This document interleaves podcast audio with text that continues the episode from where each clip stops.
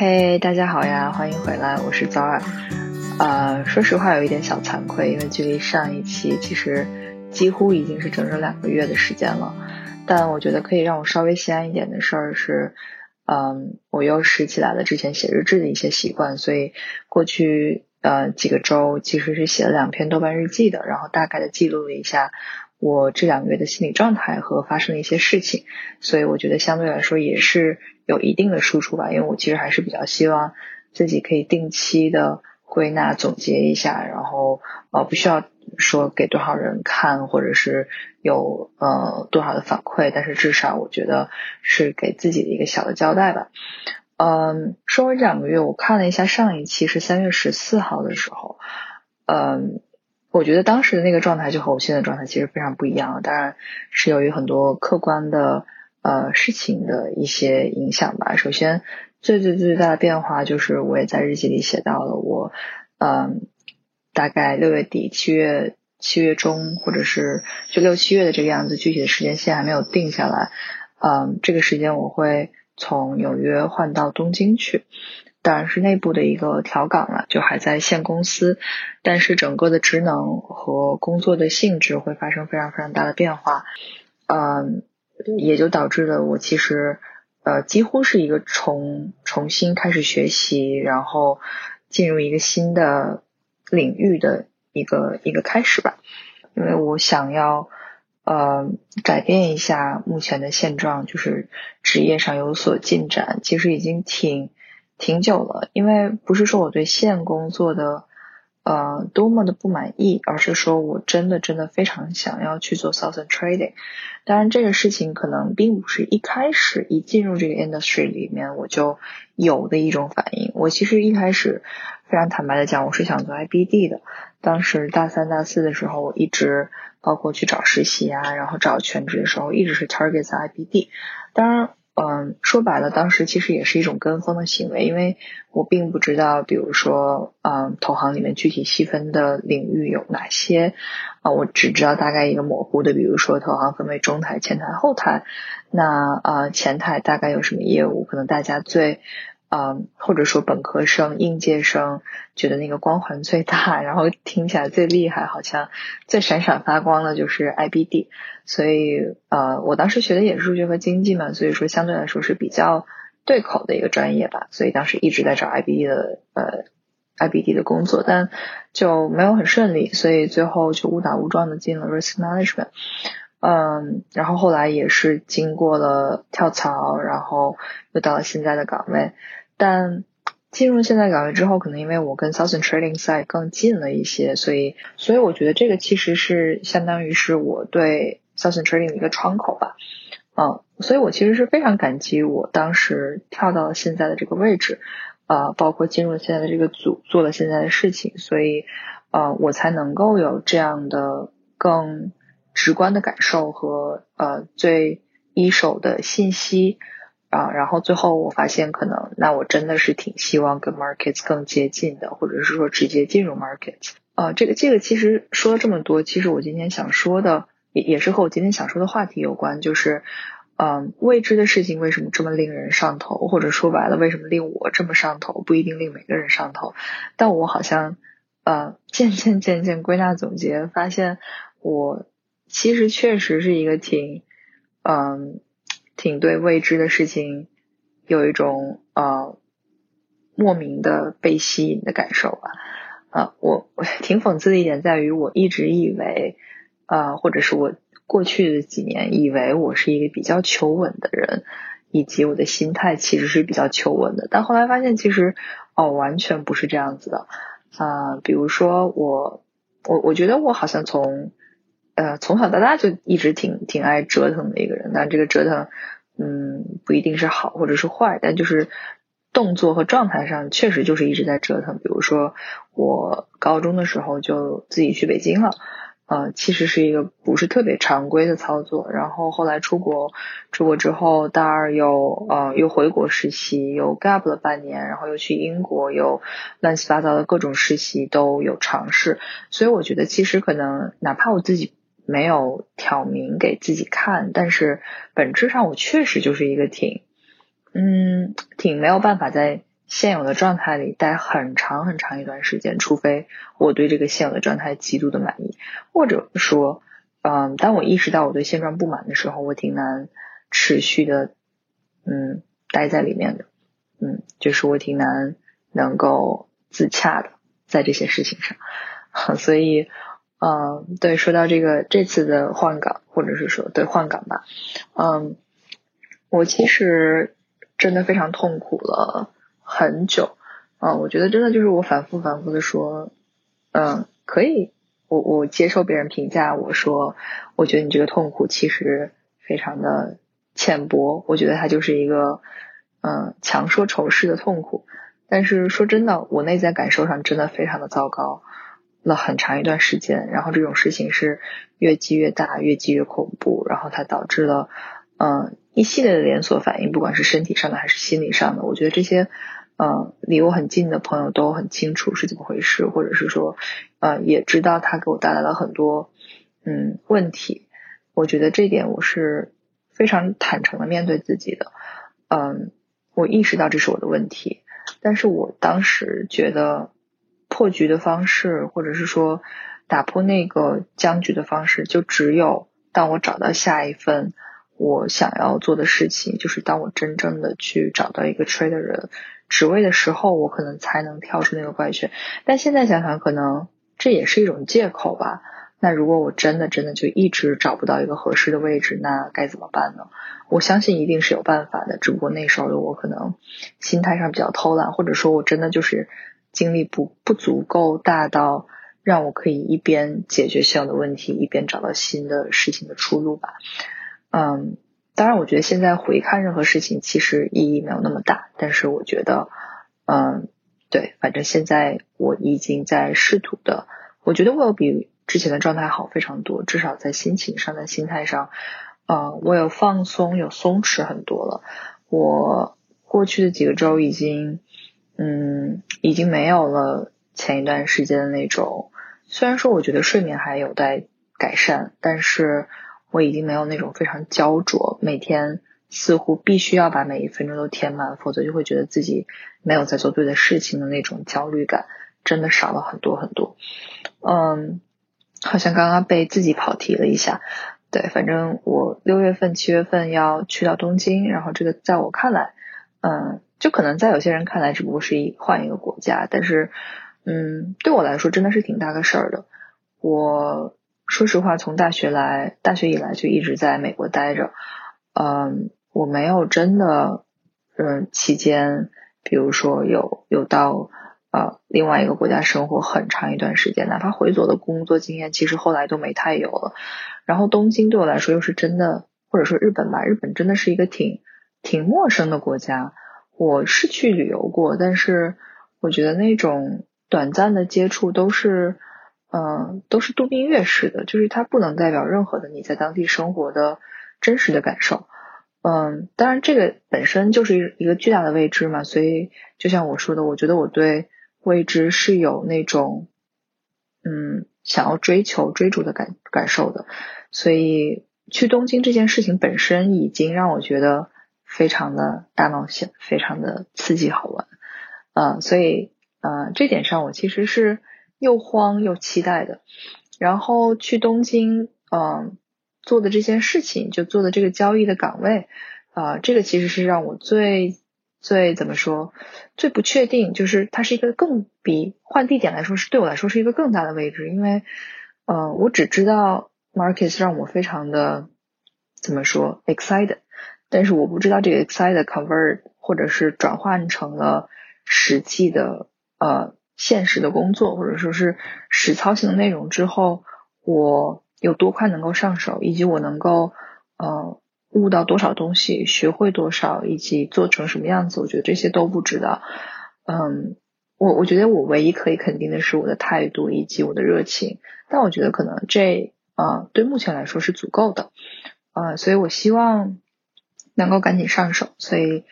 呃，最近做完组里这些交接工作之后，六月份可能就要开始陆陆续续在纽约做一些培训。我其实是非常非常期待但同时也非常紧张的。总之，最近其实真的就是很动荡，因为有很多很多具体的事情需要解决。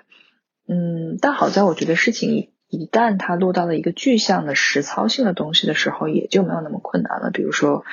嗯，所所要处理的事情无非就是房子呀，啊，你的这些行李啊，一些小家具啊，然后包括你的在纽约的一些朋友，在美国的一些非常想要见到的人，嗯，以及你特别特别想要去的人还没有去的地方。我觉得这些事情其实。当你真正的列下一个清单，然后啊明明白白写下来之后，一件一件去做，其实就会让这个焦虑本身嗯降低很多，或者是把这个困难降低很多。对，所以我觉得接下来这一两个月真的就是要抓紧时间去处理，或者是啊办这些我需要做的事情。嗯，我我在日记里其实有写到，就是在考虑到底要不要去东京的这这个问题上，其实是做了很多呃所谓的这种 pros and cons 的分析吧。嗯，我觉得东京就像我说的，东京首先本身这个城市对我来说是挺加分的，嗯，然后它离家很近。嗯，是整个文化是亚洲文化，然后我希望可以在这种亚洲文化的环境大环境下，至少工作几年，让我体验感受一下，嗯，东西方到底有什么样的差异？因为我我知道，虽然是说同一个公司，这可能会让它简单一些，但是，嗯，尤其是东京，其实它会在文化上和美国形式的风格会非常不一样。然后我就 跟朋友说：“我说在每次东京这边给我发发邮件都是什么 Zara San Zara San，就是亲爱的 Zara 女士，我就会觉得特别可爱。嗯，然后说到这个，其实语言也是一个挺挺挺现实的问题，因为确实一句日语都不会说。但好在就组里没有也没有日本人，然后也不需要你说日语，至少在工作环境下不需要你说日语。嗯，但如果说要真的想要融入当地生活的话，那肯定。还是得到了到了去现学，所以这个也是 挺好玩的。希望到时候课课外或者是说这个工作之外，可以找几个学习语言的小伙伴，然后一起学习。嗯，对。然后另外一点就是，呃，像我说的，我觉得现在可能是或者说在我二十五岁的这个年龄，这个。窗口，我觉得是一个比较合适的去做一个大的变动的时机吧，或者说这个决这个决策如果放在三年之后的话，我嗯我会觉得可能我需我需要考虑更多的事情，嗯当然也未必，但是我是觉得现在可能所有的综合起来的包袱和我需要去啊担风险的事情相对来说的没有那么高。嗯，所以在一种挺 risk free 的心态之下，我觉得去做这个决定，嗯，就不需要让我有一种非常破釜沉舟的感受。我觉得，但凡一件事情如果让你觉得太过于破釜沉舟，其实，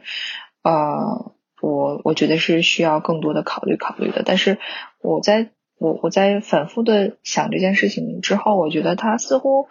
嗯，是个大事，但是也没有那么那么的严重，因为。我我现在越来越觉得，就是世界真的是挺大同的，呃，挺地球村的。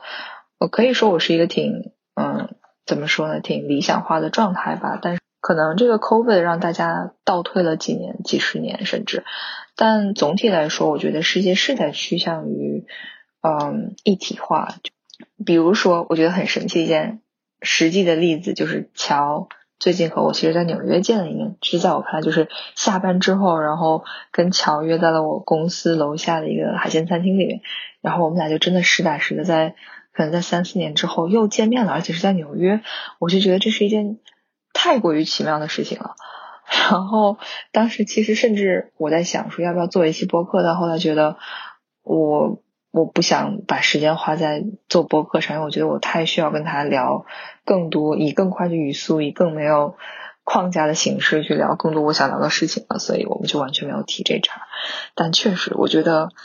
嗯，说不定就是天涯海角所有的朋友，哪天你就在世界的各个角落，就以各种奇妙的方式遇见了。我觉得这是一种极棒的感受，但真的很希望能够跟。很多遥远的，或者是现在在美国的朋友，到时候在东京见面，我觉得那会是一种非常美妙的感受的。嗯，刚刚说的是东京的 upside，但至于你说有没有 downside，那肯定是有的。否则我也不会纠结了挺久的时间。就纠结它不是纠结这个这个决策本身到底要不要做，而是做了决策，我也知道我会做这个决策之后的心里那种小慌乱所导致的一些啊一些纠结吧。嗯，其实说白了，我觉得对这个工作的内容本身我没有任何任何的嗯不满。我觉得我太过感激于这样一个机会了。对于我一个什么都。不太了解，然后想要刚刚进入这个交易，呃，交易的这个 field，我觉得只要能给我一个机会去认真的学习，然后去努力的干活，我觉得都是一件非常令我真实的实打实的感激的事儿。所以对职位没有任何的，嗯，没有任何的纠结，就是去就好了。但说白了，就是在纠结东京对比纽约吧，嗯。我反反复复的说，不管是播客还是日，我反反复复的说，就是我真的，我觉得我挺难离开的。嗯，我之前也有离开过各种城市，就是在长期的生活了一段时间之后，离开一个地方，嗯，每次都是一定是会有难过的。但是我觉得纽约有点有点特殊，对我来说，因为它毕竟是我嗯职业最开始起步的一个地方吧。我觉得我是有一定的情节在的，就觉得，呃，我我真的在纽约这三年工作，我真的肉眼可见我发生太多太多变化了。就从一开始刚刚毕业的时候，真的就是一个非常非常学生的状态，嗯，或者说学生的心态吧。我觉得学生的状态不一定不好，但学生的心态有时候可能，嗯，未必是一个好的职场的，呃，所谓的职场人应该有的心态。所以在经历了很多开心的、不开心的这种事情、事件之后呢，我觉得我的心态一定是比之前有所变化了。嗯，应该是一个好的趋向成熟的一个改变。我现在可以更更坦然的接受工作上的很多事情了，我可以更理性、更公正的去看待一些问题了。当然，我我其实还是保留了一些很。很有棱角的面的，我觉得这是我主观选择的事情，然后我觉得这也是一个，嗯，我希望要继续保持的东西。我希望自己是永远有生气的这种能力在的，我不希望任何事情在我的心里激不起一丝波澜，或者说不一定是生气，但是我希望我保持情绪的，嗯，高颗粒度。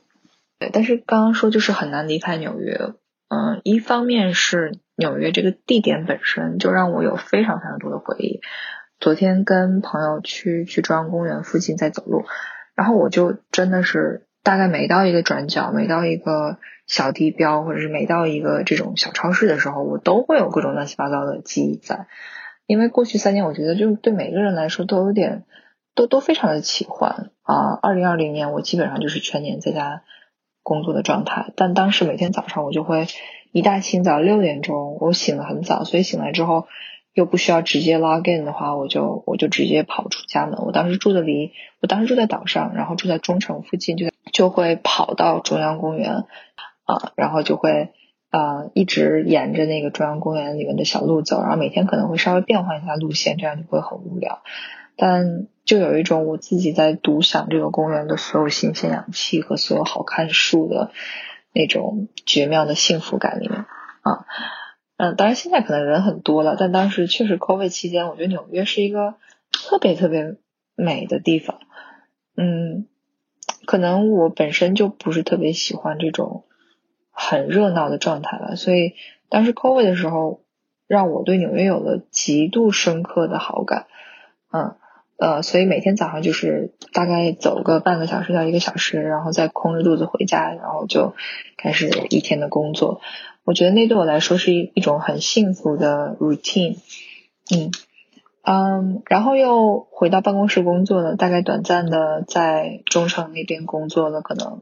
嗯就进办公室工作了大概两三个月这样子，然后我就后来就跳槽了嘛，就到现在就在 downtown 这边。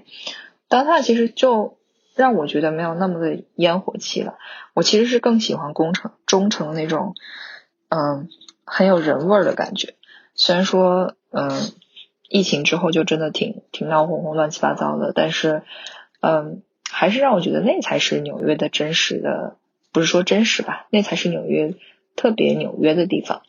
嗯，现在的工作和生活状态大概就是每天真的就是两点一线。呃，虽然说我在在中城，sorry，在在 downtown 已经待了一年多了，但是那附近我其实并没有很熟悉，我并没有觉得，嗯，每一个角落或者是每一个小商铺有我的一些很独特的记忆。所以，嗯，如果真的让我离开纽约，不知道多久，比如说两年，甚至是三年，嗯，我我相信我中间一定会再回来几次，哪怕是作为一个。真的真的游客的状态，我也一定会再回来的。但是我觉得纽约就是挺奇妙的，因为哪怕我现在生活在这儿，每个周末我出去的时候，我都会觉得自己是一个游客，或者说我就想把自己当成一个游客，混在所有的游客当中。你就会觉得没有谁是真的真的就扎根在纽约的，你随时可以走，然后你啊，如果真的很想回来的话，你你随时可以回来。嗯，所以我觉得也不用太难过吧，就是。纽约是大家的，嗯，然后大家也可以都是纽约的，所以嗯，先出去玩一玩，冒险一下，